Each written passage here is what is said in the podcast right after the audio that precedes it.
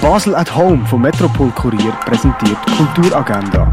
Es ist Sonntag, der 8. November und so geben ihr eurem Geist neuen Auslauf. Nur noch bis heute siehst du die Gruppenausstellung vom Kunstkredit Apart in der Kunsthalle. Eine Führung durch die Sammlung von der Fondation Bayerle gibt es ab der 12. Uhr. Isa Gensken mit einer Vierung auf Englisch ab der 1 im Kunstmuseum Gegenwart. Grandfather's Ex siehst du im Ausstellungs- und Klingendal. Real Feelings im Haus der elektronischen Künste. Kunst von der Tufan Tran und dem Sharif Waked im Kunsthaus Basel-Land. Mammut und Säbelzahntiger siehst du im Naturhistorischen Museum. Erinnerungsbilder von der Cornelia Ziegler im Restaurant zum Schmalen Wurf. Das alte Apothekerhandwerk kannst du im Pharmaziemuseum gut erkunden.